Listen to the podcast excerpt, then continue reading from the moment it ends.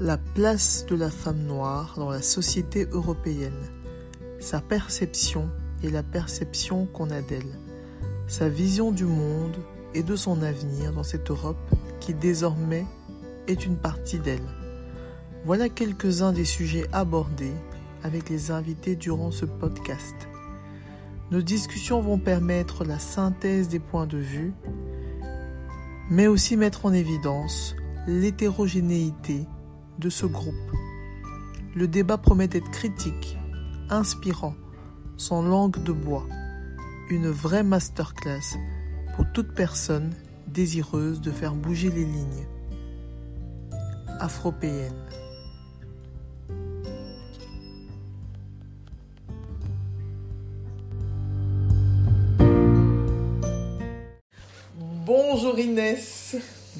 Anne. Bienvenue sur le podcast Afropéenne. Merci.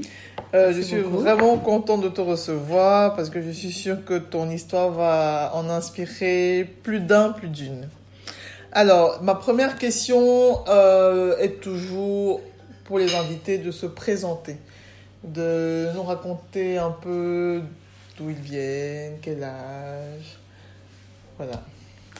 Eh bien, euh, moi, euh, je suis donc euh, Inès, Inès Kemnye, Kemnye Bwabda. Je viens du Cameroun. Euh, je suis en Belgique euh, depuis 2000, euh, décembre 2000. Voilà. Et, euh, Et qu'est-ce que tu fais dans la vie? Ah, je suis sage-femme, Ouais. sage-femme hospitalière et formatrice de sage-femme. Sacha information de Sacha. Ok. On va revenir plus en profondeur euh, sur deux, trois infos que tu viens de lâcher. Euh, en attendant, j'aimerais que tu me dises ce que tu as pensé quand je t'ai contacté pour ce podcast. Est-ce que euh, le mot afropéenne est un mot que tu connaissais? Est-ce que tu t'es senti concernée raconte-moi un peu quel était ton ressenti. Eh bien, afropéenne, je ne connaissais pas.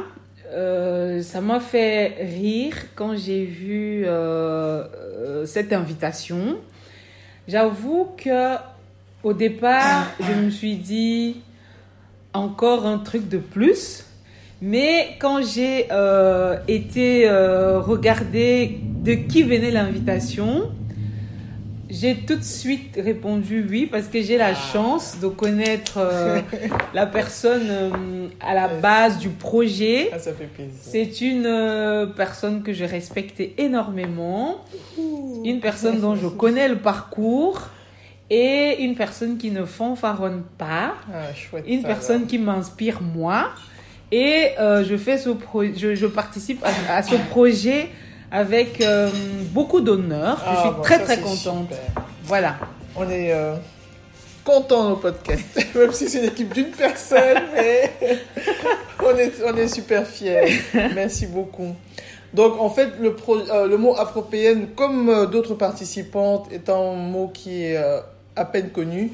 Mais quand on reprend les deux parties du, du mot afro et européen, est-ce que tu te sens concerné par Complètement. cette approche? Complètement. Et je comprends l'idée, au fait. Je comprends l'idée comme euh, des Africaines qui se reconnaissent africaines, mais qui vivent sur un continent, qui est le continent européen, qui ont euh, appris et compris le mode de fonctionnement en Europe, qui l'intègrent, mais sans toutefois oublier euh, leurs origines. Et je m'y retrouve tout à fait. Ok. Et euh, autre question, est comment est-ce que tu vois ton, ton avenir en tant que femme africaine dans cette Europe? Euh, Est-ce que tu, tu as l'impression que tu dois arracher ta place, que la place est offerte, que la question ne se pose pas? Et euh, oui, comment tu vois le futur en fonction de ta réponse? En tant que femme africaine, je trouve que oui, on doit arracher sa place. Elle n'est pas offerte. Mais en tout cas, en Belgique, mon expérience, c'est que euh, le fruit du travail, c'est cette place. Donc, une fois qu'on a fait ses efforts, il y a des chances d'avoir euh, voilà, la place qui nous est destinée. Mhm. Mais elle n'est pas, euh, elle n'est pas évidente, Mhm. si je puis utiliser ce mot. Voilà, ce n'est pas une évidence, mais on peut se révéler au, à euh, au bout de son parcours par ses efforts. Et tu penses que c'est une question la même pour tous les individus? Est-ce que le fait d'être une femme euh, change la donne? Est-ce que le fait d'être une femme noire change encore la donne? Ou pour toi c'est juste voilà, le propre pour tout individu et qu'il n'y a pas euh, il a pas de débat? Moi, je dirais fait. autrement. Je dirais plutôt que le fait d'être noir change la donne, Mhm. femme ou homme, et le fait d'être femme change la donne aussi. Donc, il y a qu'à voir euh, dans nos institutions euh, les responsables, le fameux plateau de, de- le plafond de verre dont on parle, qui est déjà présent pour les femmes tout court et qui est présent pour les noirs tout court. Donc, associer les deux facteurs, femmes et noirs, d'après moi, euh, nous réduit pénalise encore, pénalise davantage. Tout à fait, merci. Ouais. Ok, ok. Et euh, donc, du coup, je, je reviens sur le début. Euh, donc, tu nous as dit que tu étais femme, euh, sage-femme hospitalière. Est-ce que déjà tu peux nous raconter un peu ton parcours scolaire, mais vraiment, moi j'aime bien que les gens racontent depuis la maternelle, qu'ils remontent, parce que euh, je me suis rendu compte qu'en fait, beaucoup de choses commencent déjà très très jeunes. Ah. Euh, quand on voit la combativité, c'est, c'est, ça, ça n'arrive pas du jour au lendemain. Je me suis rendu compte au fur et à mesure des interviews que cette combativité, en fait, elle vient de, loin. de, de loin. Et donc, c'est- euh, ça m'intéresse toujours de savoir un peu, euh, oui, le parcours scolaire. Ok, donc moi j'ai fait euh, mes primaires et secondaires dans mon pays, dans un petit village qui s'appelle Mbo. Euh, j'ai eu la chance euh, d'évoluer dans un environnement euh, assez encadré où mes parents travaillaient dans, enfin, allez, dans le même environnement, désolé de me répéter. Euh, mon papa à l'église, euh, au collège Mhm. et ma mère euh, plutôt à l'hôpital. J'ai toujours vu ma mère s'occuper des femmes, des femmes enceintes. Je l'ai Mhm. vue stériliser ses ciseaux, laver ses gants, faire des accouchements à la maison. Et pour moi, c'était le seul métier que je pouvais faire. Euh, à l'époque, je me disais, je voudrais être gynécologue. Mais pour moi, la vision de gynécologue, c'était ce métier-là. C'était euh, euh, suivre des femmes enceintes dans une petite communauté et donner la vie sans complications, en toute simplicité. Ils ont un peu romantique. Voilà, exactement. Dit comme ça, c'est pas un beau tableau. Et après mes humanités, donc, euh, j'ai eu, je n'ai pas eu la possibilité tout de suite de faire ces études-là. J'ai d'abord euh, fait euh, de la gestion, comptabilité et gestion, Mhm. et là, euh, j'ai compris que c'était vraiment pas pour moi. Je n'avais au- aucune accroche, rien ne m'intéressait là-dedans.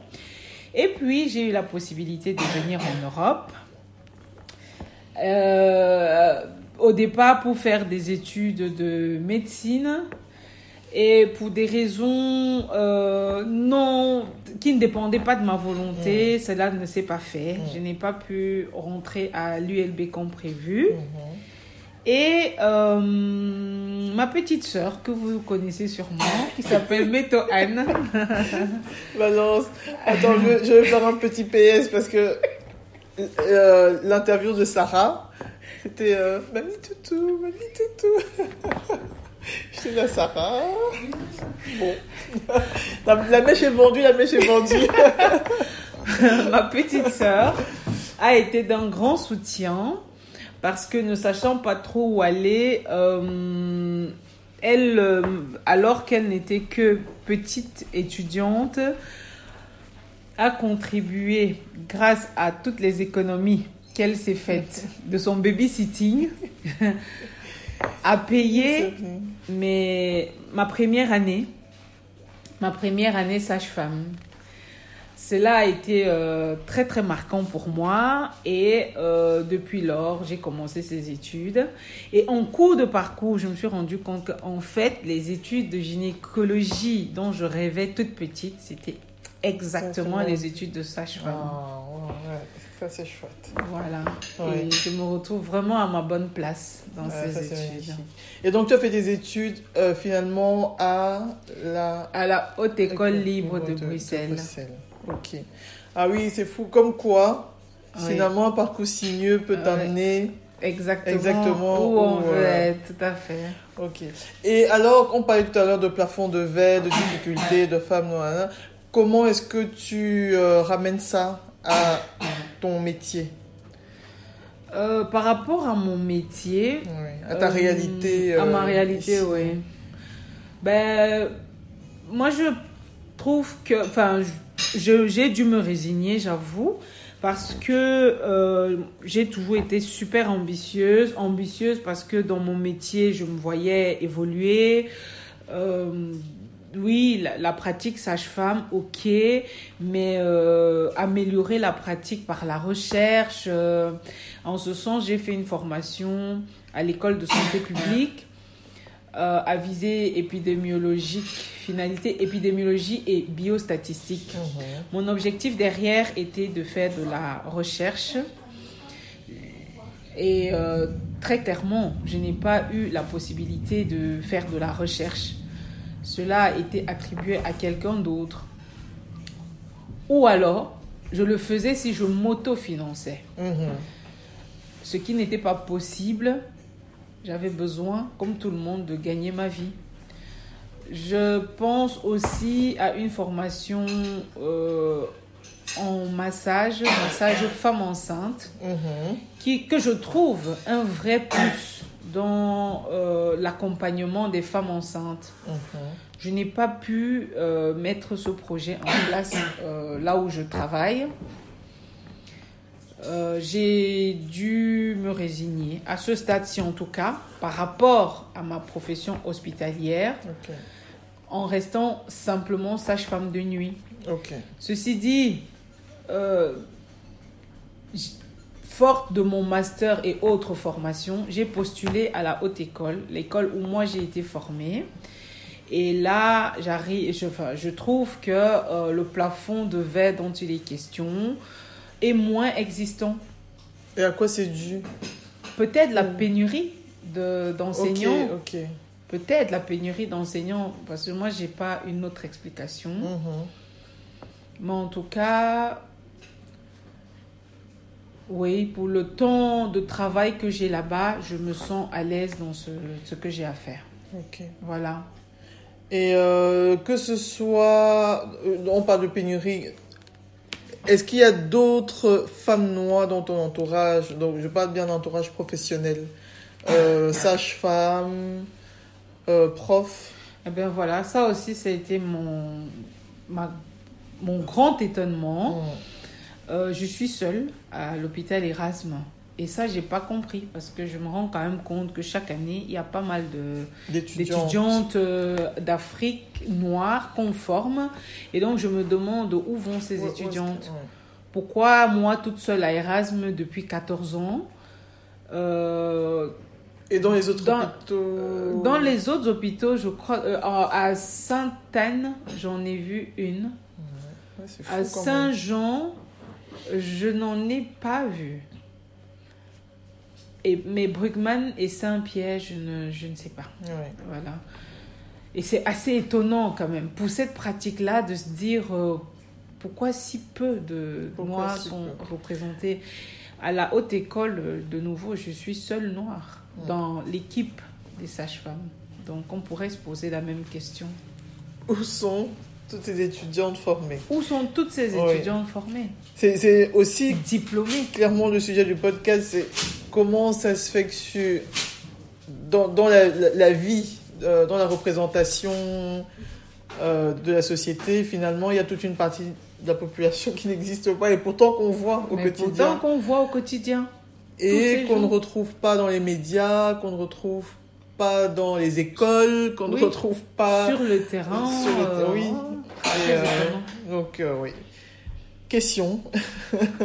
et on espère qu'au fur et à mesure des interviews, on pourra avoir des éléments de, de réponse. De réponse. Ok, donc sinon, comme à ton avis, à ton humble avis, quel est ton avenir? Quel est dans, dans, dans, dans ce métier de sage-femme hospitalière? Euh, Est-ce que tu penses que les choses peuvent évoluer euh, au niveau aussi de la HELB en tant que prof? Ou est-ce que tu crois que de toute façon, ce qui est sera et euh, non, non, non, non. Moi, j'ai plutôt une vision assez optimiste. Je pense, en tout cas pour les personnes que je vois autour de moi, dont Anne, Métaux, que il faut travailler en fait. Il faut travailler. Rien n'arrive. tout ce qui nous arrive est le fruit de nos efforts. Donc le seul, mon, si je devrais donner un conseil, c'est que toutes ces jeunes filles noires doivent avoir quelque chose à dire. Si je suis restée 14 ans à Erasme, je pense que c'est grâce à mon travail. C'est oui, oui, c'est quand même euh, ça qui est mis en avant. Euh, je pense que du point de vue professionnel, nous devons avoir quelque chose à dire et malheureusement plus que les autres. Plus que les autres. Et alors, euh, nous aurons notre place à la table. Il n'y a pas de problème. je, suis très optimiste. Et je pense que cela doit commencer par les familles déjà. Donc, en famille, nous devons éduquer nos, nos, enfants, nos filles à, à, viser l'excellence pour avoir notre place et notre mot à dire. Ok. Eh bien, ça, c'est un joli mot de fin pour le podcast. Vraiment, euh, merci pour ce partage très inspirant. Vraiment, vraiment, pour ces belles paroles. Euh, moi, j'ai toujours, pour finir, un petit rituel, c'est euh, de demander aux invités de nous proposer soit une lecture, soit un film, une musique, quelque chose qui a porté l'invité, quelque chose où elle se dit j'aurais aimé découvrir ce livre plus tôt. Il m'a vraiment inspiré. J'aurais aimé écouter cette musique. Voilà. Chaque invité m'a donné pour le moment un film, une musique ou un livre qu'il a, porté. Est-ce qu'il y a quelque chose? Ça peut être autre chose. Hein. Moi, je parle de musique, film et livre. Euh, voilà, ça, ça, peut être autre chose. Moi, ce qui me porte, c'est euh, je pense que mon énergie vient de l'amour, mhm. l'amour pour de ma famille et pour ma mhm. famille, mhm. et euh, et ma recherche du bien-être en fait.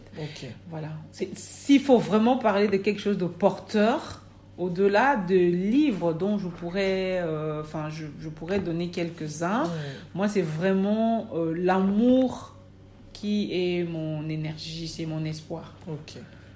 Amen.